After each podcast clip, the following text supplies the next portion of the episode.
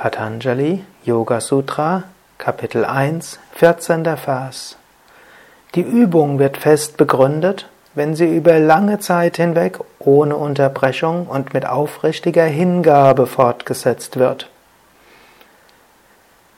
Den Geist zur Ruhe zu bringen, Zugang zu finden zum höheren Selbst, Zugang zu finden zur Intuition, verankert zu sein in unserer wahren Natur, welche Ananda-Wonne ist, braucht Zeit. Daher über lange Zeit.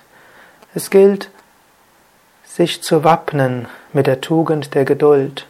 Sei dir bewusst, der spirituelle Weg dauert eine ganze Weile. Es ist nicht etwas, was du schnell erreichst.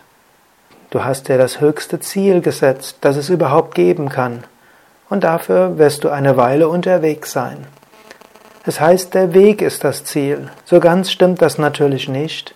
Ein Weg hat immer ein Ziel, wo er hinführen will. Aber gerade weil die spirituelle Verwirklichung lange Zeit braucht, ist es wichtig, dass auch der Weg dorthin schön ist, dass auch der Weg dorthin immer wieder als freudevoll erlebt wird. Gehe also deinen Weg so, dass er dich inspiriert, dass es freudevoll für dich ist.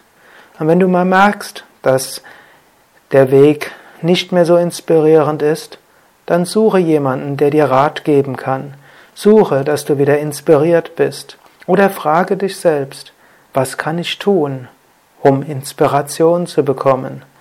Bitte, liebes höhere Selbst, sage mir, wie kann ich den Weg so gehen, dass er wieder inspirierend ist, dass ich ihn freudevoll gehen kann, dass ich Erfüllung finde.